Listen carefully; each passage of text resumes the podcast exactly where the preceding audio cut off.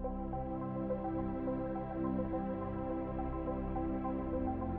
you.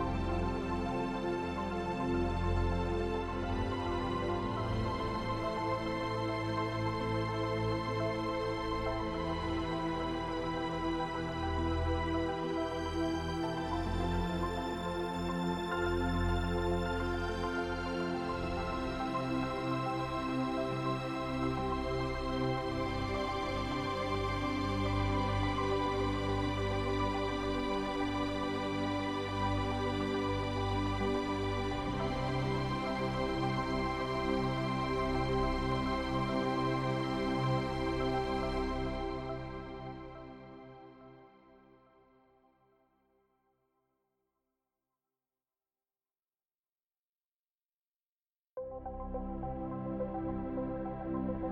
you.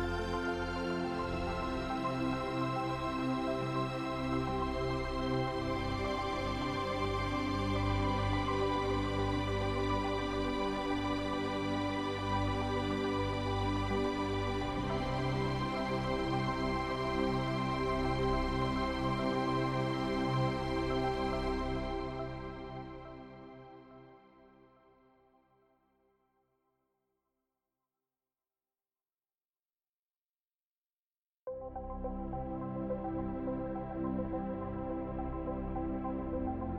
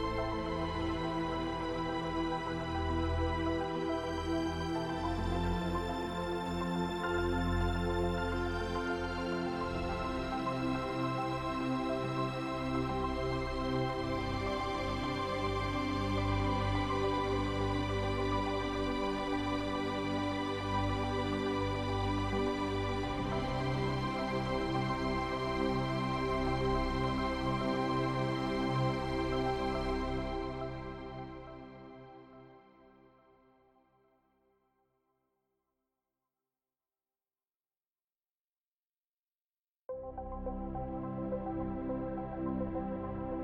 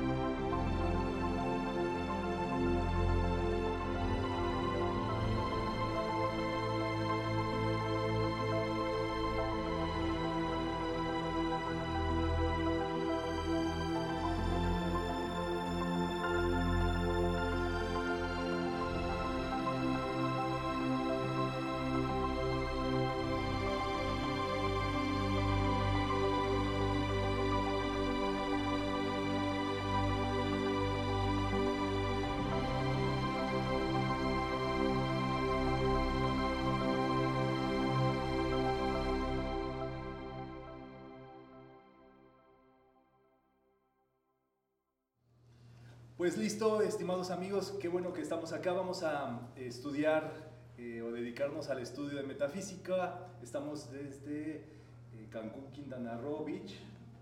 El día de hoy compartiendo estas enseñanzas de estudio, eh, pues está reunido aquí el grupo, justo para practicar y para estudiar y para meditar acerca de las, las actividades del amor perfecto. Es muy interesante. nosotros somos amorosos a veces, a veces no. Eh, eso sí, nos creemos los más amorosos y creemos que a las otras personas les falta amor siempre. Pero eh, vale la pena hablar siempre sobre estos temas, porque si no, van a tenerlos que hablar en terapia. Si no los hablan eh, preventivos, se vuelve después en situaciones de la vida, porque es normal, ¿entienden? Son situaciones que tenemos nosotros que dialogar, tenemos que hablar al respecto.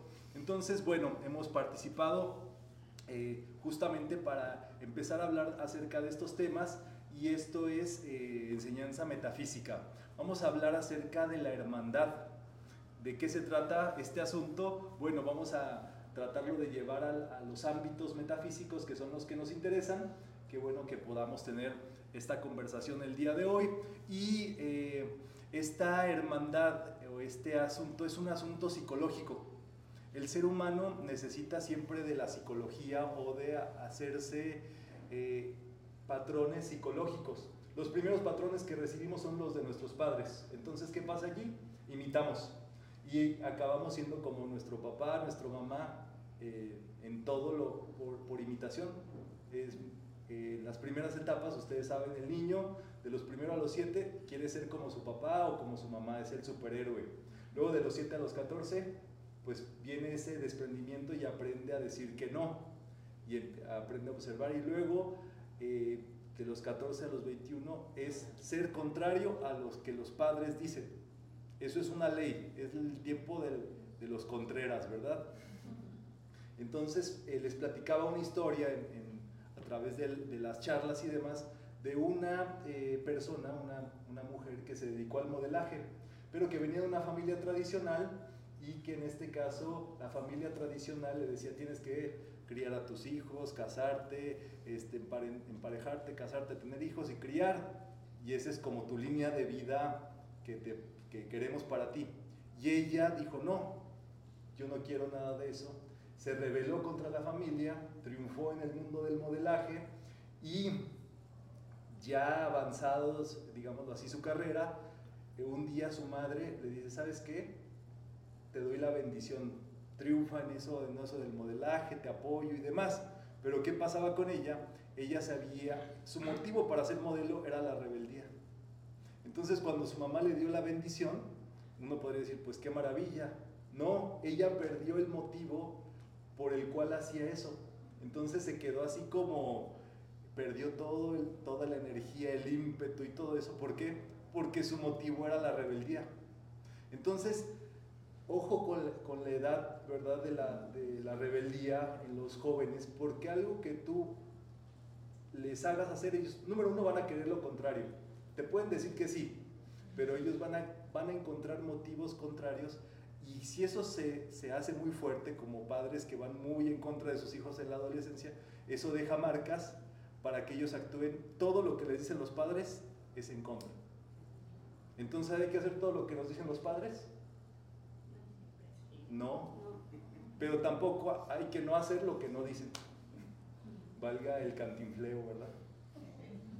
¿Me entienden? El asunto es que ni, ni una persona tiene toda la verdad, ni una persona está siempre mal.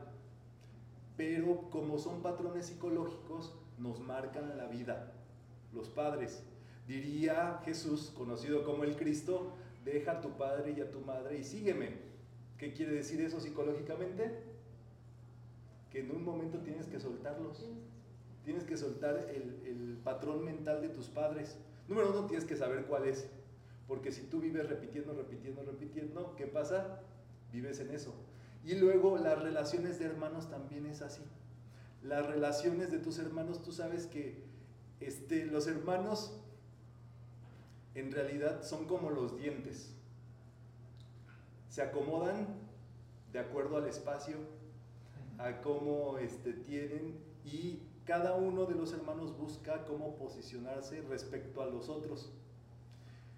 Esa relación de hermanos también marca una fórmula de cómo nosotros convivimos con los demás.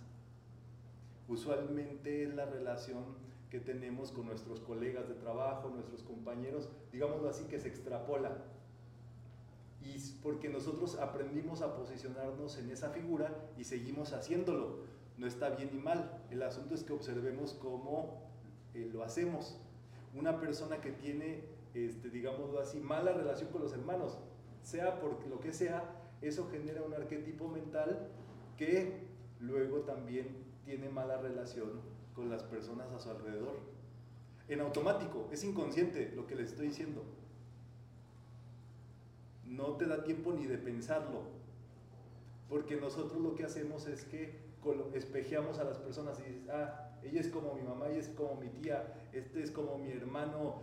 Y inconscientemente tú, aunque no lo establezcas, rápido haces una relación. Esta persona es así, esta persona y la mente solita hace historias. Entonces es sumamente interesante adquirir los patrones mentales o la psicología de los que ya han logrado vivir en un amor perfecto. Uno de ellos, por supuesto, sería Jesús. Eh, otro de los maestros es Victory, otro de los maestros es Rowena. Hay muchos maestros que nosotros podríamos ver y tenemos que ver que son planteamientos para nuestra psique, para que nuestra psique sane al respecto del amor porque se vuelve algo crucial en nuestra vida este tema. Este tema eh, del momento es guardián de mis hermanos.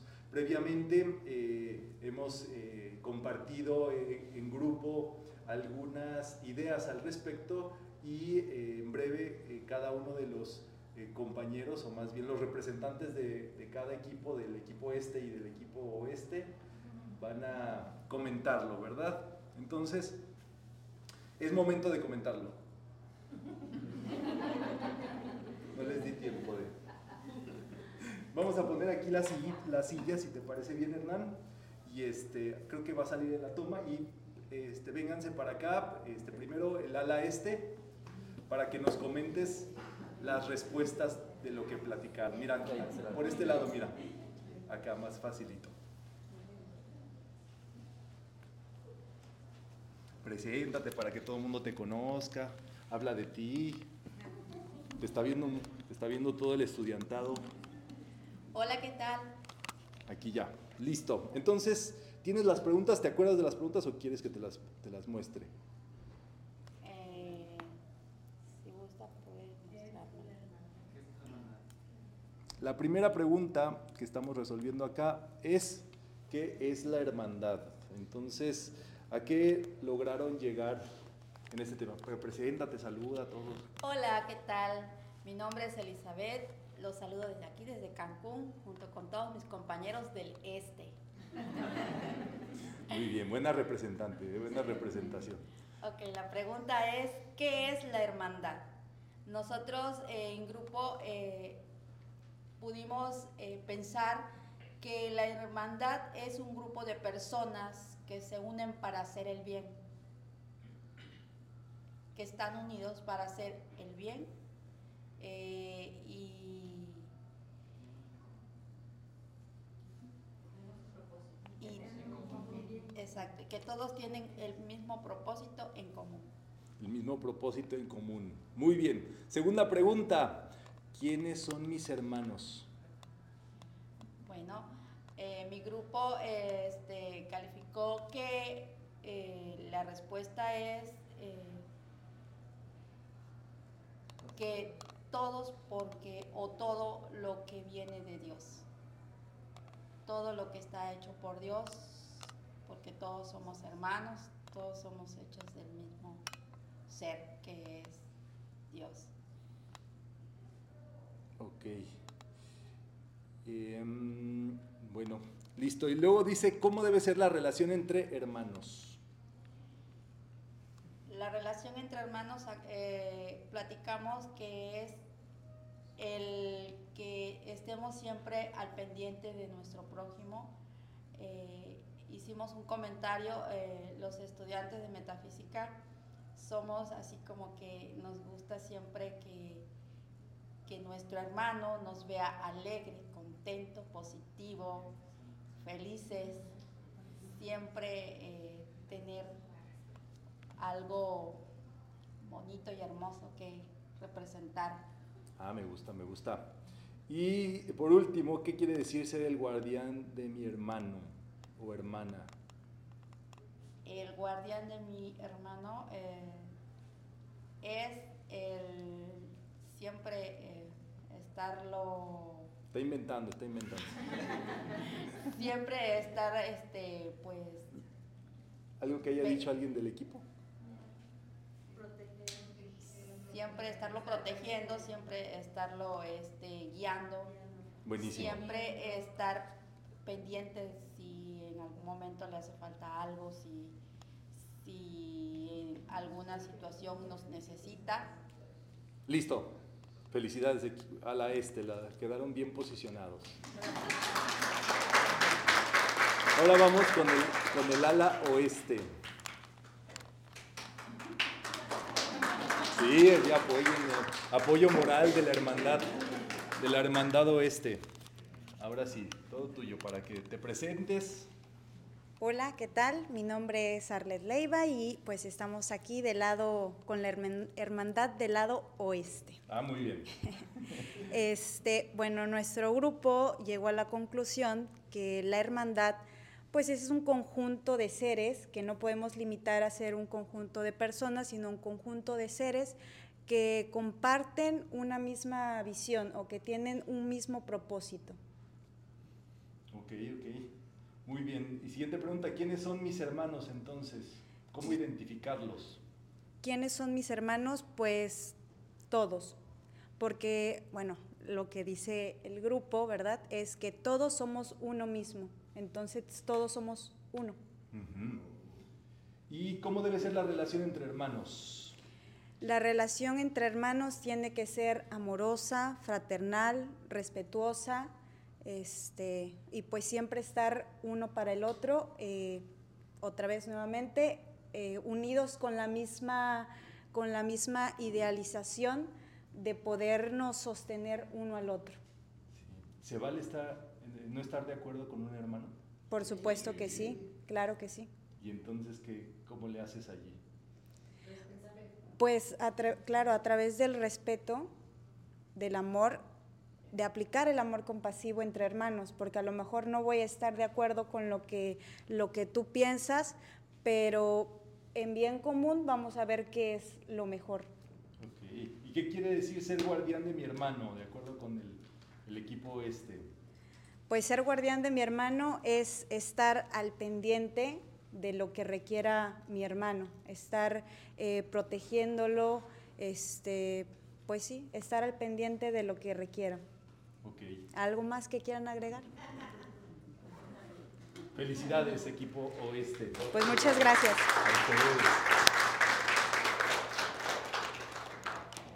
Pues sí, eh, de acuerdo a lo que vimos, creo que hay, hay cosas en las que coincidimos, ¿verdad? En este caso, eh, la consideración de los hermanos, ¿verdad? De considerar todo eh, como hermanos.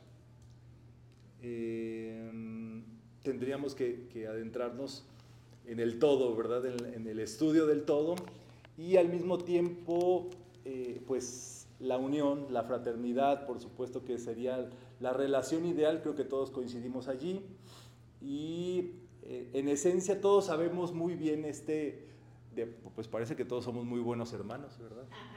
Que no tenemos ningún conflicto con ningún hermano, que no está mal tener un conflicto, el asunto es quedarse allí, ¿verdad? Quedarse en eso eh, y, y no considerar esta cuestión con los hermanos como una cuestión que se está construyendo todo el tiempo. O sea, hoy tienes tu hermano pero, y te sonreíste con él, te fue bien, pero mañana tienes que seguir conversando. O sea, no hay una última palabra, ¿verdad? Como nos gustaría decir, ah, yo soy el que tiene la razón, entonces tengo la última palabra en este asunto, porque a diferencia de los padres, los hermanos son en la misma línea, exactamente.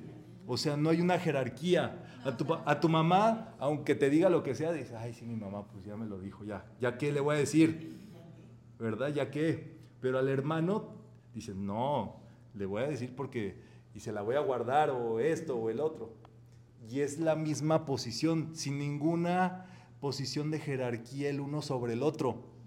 Y les voy a decir algo fortísimo, no sabemos vivir sin que esté uno sobre el otro. No hablo este, eróticamente, hablo, hablo en el sentido de que la gente está eh, acostumbrada a que le manden o a mandar, a decir cómo se hacen las cosas o a que le digan cómo se hace. Pero entonces allí viene el planteamiento, ¿cuánto nosotros podemos libremente elegir, decir, y a pesar de no poder imponerle a los otros, vivir con eso, compartir y comunicar con eso? Es muy interesante esta dinámica y es puro, puro, pura comunicación. La comunicación presenta roce, ¿verdad? Entonces se requiere como un lubricante para ese roce y eso es justamente el rayo rosa del cual estamos el día de hoy participando en estas actividades. Y muchos dijeron la, la palabra clave, ¿verdad? El todo. La enseñanza del todo o el poder convivir con el todo eh, se vuelve parte fundamental entonces de esta, digámoslo así, de esta hermandad. Entonces tendríamos que pensar en las plantas. Tendríamos que pensar en los animalitos, ¿verdad? Como hermanos, en las piedras, en la materia, y así con cada una de las cosas, y obviamente considerándonos hermanos mayores. Por eso la crueldad animal es, tan deplorable o tan, tan cruel, porque en realidad eh, un hermano mayor haciéndole daño a un hermano menor cuando se supondría que tendría que estar bajo su cuidado. Y entre nosotros también, cuando por ejemplo ves a alguien que a lo mejor, qué sé yo, no tiene las características que tú tienes, o no tiene, no ha aprendido algo, o se vistió con un zapato para un lado y un zapato para el otro, pues el, el ayudarle, ¿verdad? Sería la cuestión clave. Una estudiante era muy pequeña, una, una niña en kinder o preescolar, y salió de la escuela y su mamá cuando salía vio que le hizo eh, fuchi a un niño que estaba allí, o sea, como que lo miraba feo. Le dijo, hija, ¿por qué ves feo a ese niño? Dice, es que se le salen los mocos, ya sabes, con los mocosos, los niños mocosos, que sí se les salen los mocos así, que hasta se los comen y todo. ¿Cómo que rico tú? Entonces, el asunto es que le dijo su mamá, ¿sabes qué?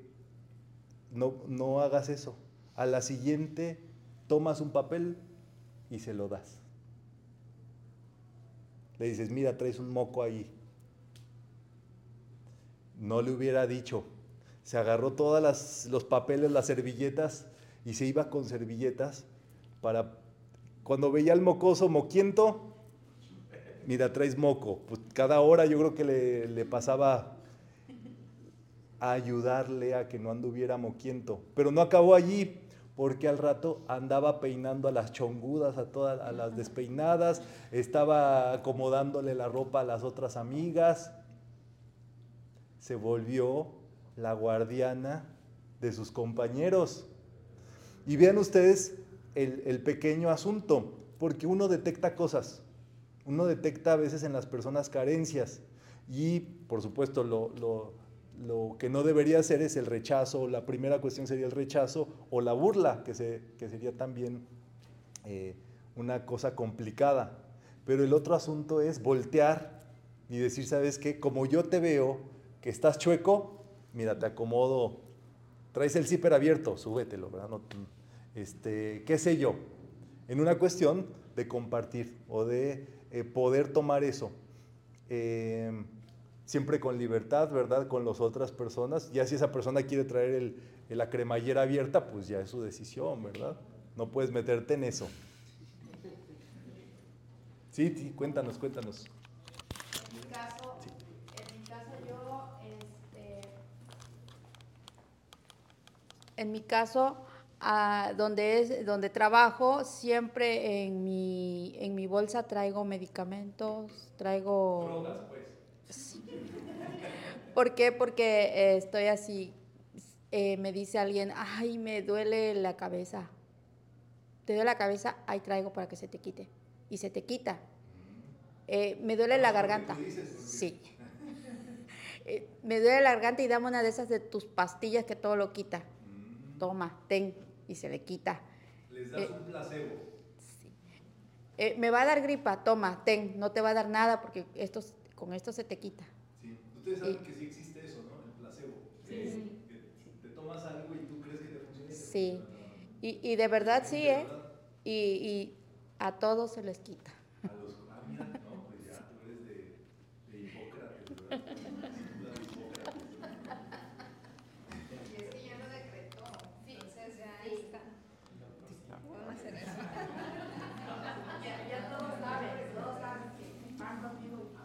Muy bien, entonces esa, sería la actitud correcta si viviéramos en conciencia con- de unidad con todos. O sea, es un paso adelante, no es solamente decir, ah, yo amo a todos, o como dice la mayoría, yo amo a todos eh, porque no le deseo mal a nadie. Pero esa es una actitud pasiva, es una actitud este, que no ayuda, pues. Y entonces la actitud sí sería, ¿cómo puedo ayudar, verdad? ¿Cómo puedo servirle a alguien? ¿Cómo puedo ayudarle a que mejore eh, su estudio, su pensamiento, a hablar de cosas que nadie le ha hablado, a preguntarle cómo se siente, simplemente? Eso es una máxima que ustedes deben de tomar en su vida, el sentimiento. El pensamiento dice muchas cosas, pero el sentimiento es donde está el mero mole. ¿Cómo te sientes? Contenta. Ay, qué bueno. Estuvo muy fácil tu respuesta, ¿verdad? Pero así, ¿verdad? Hay que preguntarle siempre a las personas, mamá, ¿cómo te sientes? Y es distinto al cómo estás. ¿Cómo dormiste? Te voy a decir acostado, ¿verdad?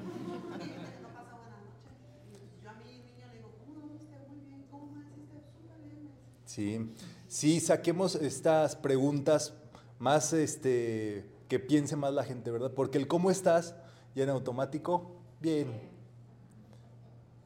Pero el cómo te sientes es, representa otra cuestión.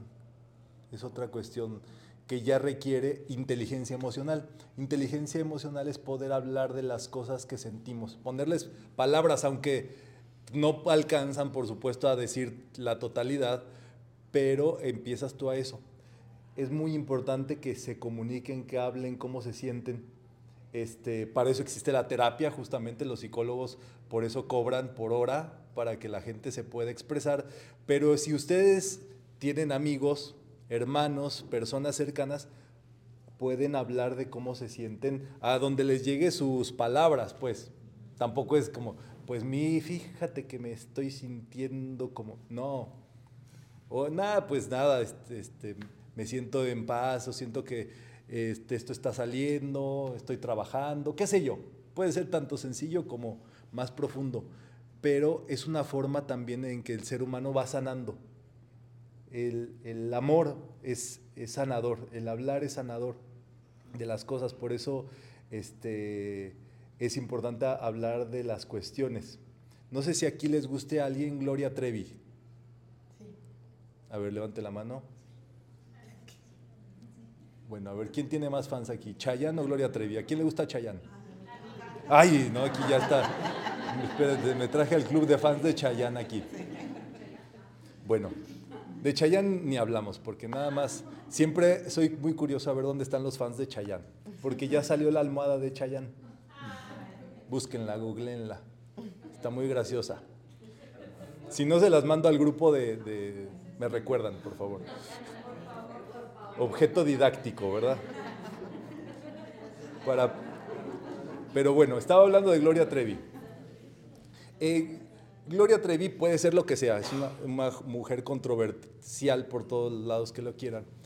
Eh, pero ella viene de una ciudad y de una familia eh, casi casi muy apretada, muy mocha, como decimos en México, muy cuadrada, y era una familia de mucho dinero, pero que no permitía estándares que estuvieran fuera de eso. Ella, por consiguiente, se rebeló al punto de irse a vivir casi casi en la calle y hacer sus propias canciones, sus poesías y, su desarrollo. Y bueno, todos saben la historia que pasó con ella, tanto buena como mala. Eh, el gran asunto es el punto de sus letras. Las letras de Gloria Tevi son letras de mucha inteligencia emocional. O sea, es una mujer que le sabe poner letra y melodía a las cosas más difíciles de decir que quizá pueda tener pues una persona en, en ese ámbito, pues, o sea, viviendo cosas de ese ámbito. Y eso es justamente la razón de su arte. Y, y, eso para una persona que no tiene habilidad para decirlo, le ayuda a que una canción le ayude a decirlo. Y por eso la gente siente esa catarsis cuando canta sus canciones. ¿Verdad? ¿Qué quieres decir? Te doy. ¿O cuál otra? ¿Cuál otra? A ver. ¿O soy el único que... La... Y, me solté el cabello. No querías herirme, ¿verdad? Me quería. Doctor psiquiatra, ahí, ahí, lo tienen, ¿verdad? Con los ojos cerrados, ¿no? Ya de aquí, de aquí nos vamos al concierto, casi, casi. Pero eso es lo interesante de todos, de, sobre todo de las canciones de dolor. No tiene que ser una cuestión eh, donde revivas el dolor, pero eso ayuda a que tú puedas observar los sentimientos o ponerle palabra a los sentimientos, ¿me entiendes? O sea, ese sería un recurso para poder hablar de cosas eh, que usualmente el ser humano no habla. ¿Vamos bien hasta acá? Entonces, el gran asunto es que nosotros tendríamos que aprender a no tener reservas por ninguna parte de la vida. Si somos de una idea más conservador, ¿verdad? Hay personas, por ejemplo, que no toleran los nuevos ritmos, como el reggaetón, o esos, eh, qué sé yo, lo nuevo que esté saliendo. Entonces, eso te separa de tus hermanos, te separa de esas personas que sí les gusta. O si a ti te gusta el reggaetón, pero odias a los de la música clásica o a los del heavy metal, qué sé yo, ¿no? eso te separa. Entonces, el metafísica lo que aprendemos es saberle el lado bueno a cada cosa. Entonces, el metafísico no se puede separar de nadie porque quiere eh, tener hermanos por todos lados. Igual los partidos políticos. Es fortísimo, ¿verdad? Sobre todo para entender los tiempos que estamos viviendo, porque eso sale. A mí me parece ridículo que en una familia dos personas peleen por política, pero es peor por políticos. O sea, que ponen encima a una persona que no conocen, que nunca va a hacer nada por ellos, me perdonan si le estoy quitando su ilusión, que no, les, que no, no tiene ningún interés ni en ti ni en tu familia. ¿Y qué pasa? peleas con alguien de tu familia por un desconocido. Vean hasta dónde llega el ridículo de lo ridículo. Hay que ser políticos. Político quiere decir una persona que vive en polis, en ciudades. Somos ciudadanos. Y como ciudadanos tú puedes decir cómo quieres vivir, eh, que se estén las mejores condiciones y ahí sí levantar la voz, hablar, comunicarte, usar los números de atención, hablar con los otros acerca de cuestiones de la ciudadanía, pero no partidista. Si ustedes ya están trabajando en un partido, pues ya nada, o sea, trabajen, es un trabajo, ¿me entienden? Es distinto. Pero de eso a defender a una persona, a defender un partido, defender una ideología, defender una religión, nos separamos de todo lo que no estamos defendiendo. Es interesante, ¿verdad? Todo esto. ¿Por qué estamos hablando de esto? Porque eso es lo que hace evolucionar a las personas. La gente pensaba antes egoístamente y luego pensó menos egoísta, pero pensó en tribus. Y las personas que son partidistas son como tribales, son eh, que piensan en función de su tribu.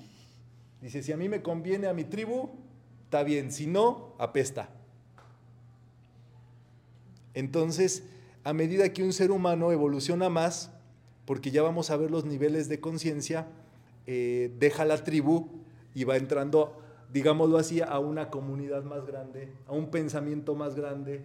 Eh, luego vienen los nacionalismos, que también tienen su límite porque si eso origina eh, guerras y demás, pues ya no sirve para nada. Y luego ampliarlo más al mundo. la inmigración es un tema que corre por estos carriles también. Muchos hermanos de otros países pasan por nuestro país para llegar a otro país y así cada país tiene nuevos visitantes. Siempre. Es así. Y es algo normal, porque el deseo de prosperar de una persona le hace hacer esas cosas. El deseo de evolucionar es lo que nos tiene aquí y es lo que tiene a personas cruzando a otros lados para evolucionar. Entonces, todas estas cosas son eh, totalmente de nuestra vida y de, los valores. ¿Vamos bien hasta acá? Entonces, el poder de sentir, hay que utilizar ese poder de sentir para, para, justamente preguntarnos cómo me estoy sintiendo, cómo me siento, qué palabras pueden definir esto que estoy sintiendo, cómo se siente mi hermano, cómo se siente eh, mi pareja, mi padre, mi madre. Siempre hay algo por lo cual sentir van a ver que ustedes no van a fallar si le preguntan a alguien. Entonces, ¿qué le van a decir a, cuando se encuentren con alguien? ¿Cómo te sientes? ¿Cómo te sienten? Y luego se quedan a escuchar todo lo que les tenga que decir esa persona. Porque no es, ay, ¿cómo te sientes? Ya, bueno, vámonos. No, te aguantas ahora. te sientas a escuchar. Eh, tengo un sobrino que es muy metafísico. Ya sabes que las nuevas generaciones vienen más metafísicas eh, naturales. O sea, sí les ayuda a estudiar todo esto para formalizar y ordenar mentalmente todo eso que traen. Pero en realidad ya, ya traen el feeling metafísico, pues. Y entonces, este, es, un, es una persona, él muy, muy despierto, muy alerta. Y una temporada, eh, por favor, yo lo llevaba y lo traía a su escuela, que su familia estaba trabajando y demás. Entonces, pues yo me, apropiaba del papel de Uber y, este, y le iba por él, lo recogía y le preguntaba, ¿cómo te fue? ¿Cómo, cómo te sientes? ¿Cómo estuvo eso? Y él se soltaba y me contaba todas sus cuestiones este, adolescentes, mutantes.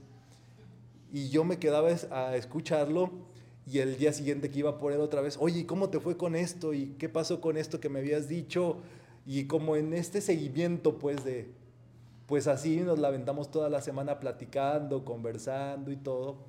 Total, este, me fui este, a continuar este, con mis actividades normales y ya él se quedó normal, pero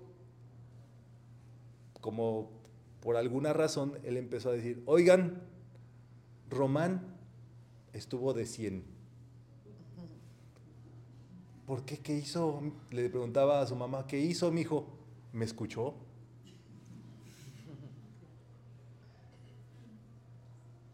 Y ese pequeño detalle cambió, cambió en este caso, por lo menos su idea de mí. Y yo ni, le platiqué de mí. ¿Me entienden? Entonces, eh, son cuestiones pequeñas, pero ahí está, que, que nosotros podemos usar ese sentimiento de una forma muy, muy importante, ¿verdad? Entonces, podemos hacer este decreto, ¿verdad? Eh, los decretos funcionan para adquirir estas psicologías de los rayos.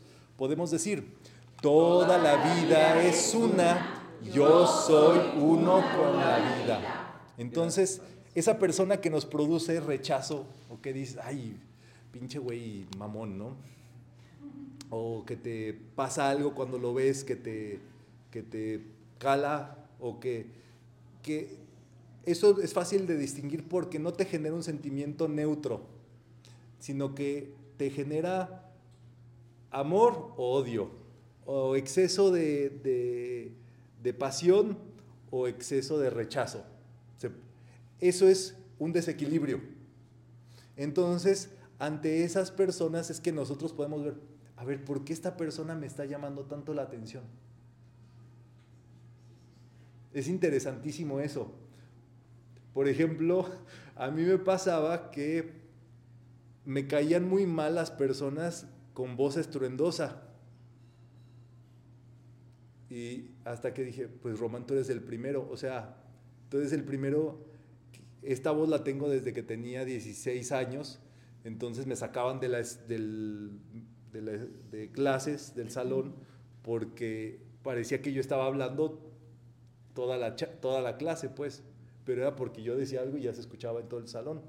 Entonces, yo creo que esa parte, y que yo decía, este hombre habla muy alto, y era esta cuestión de espejo, ¿verdad? Donde yo decía, ah, es que el primero que habla a gritos eres tú. Pues, ¿qué le voy a hacer, verdad? Pero empieza, empiezas a entender estos puntos así. Entonces, todo lo que te llame la atención es una posibilidad para unirte con esa persona. Allí es donde está, la vida te está dando claves. En el trabajo es tu relación con los hermanos, con tus jefes, relación este, de casi con padres, autoridades, relaciones con los padres. Y eso neutralizarlo. Me van a perdonar, ¿verdad? Los papás y los que, mamás y demás, pero a tus papás les tienes que decir un día, te quito poder. Tú no tienes poder sobre mí ni sobre nadie. Son todos adultos aquí. ¿verdad? Si estuviera un adolescente ahí, dice, ah, ya me dijo Román, que les quite el poder.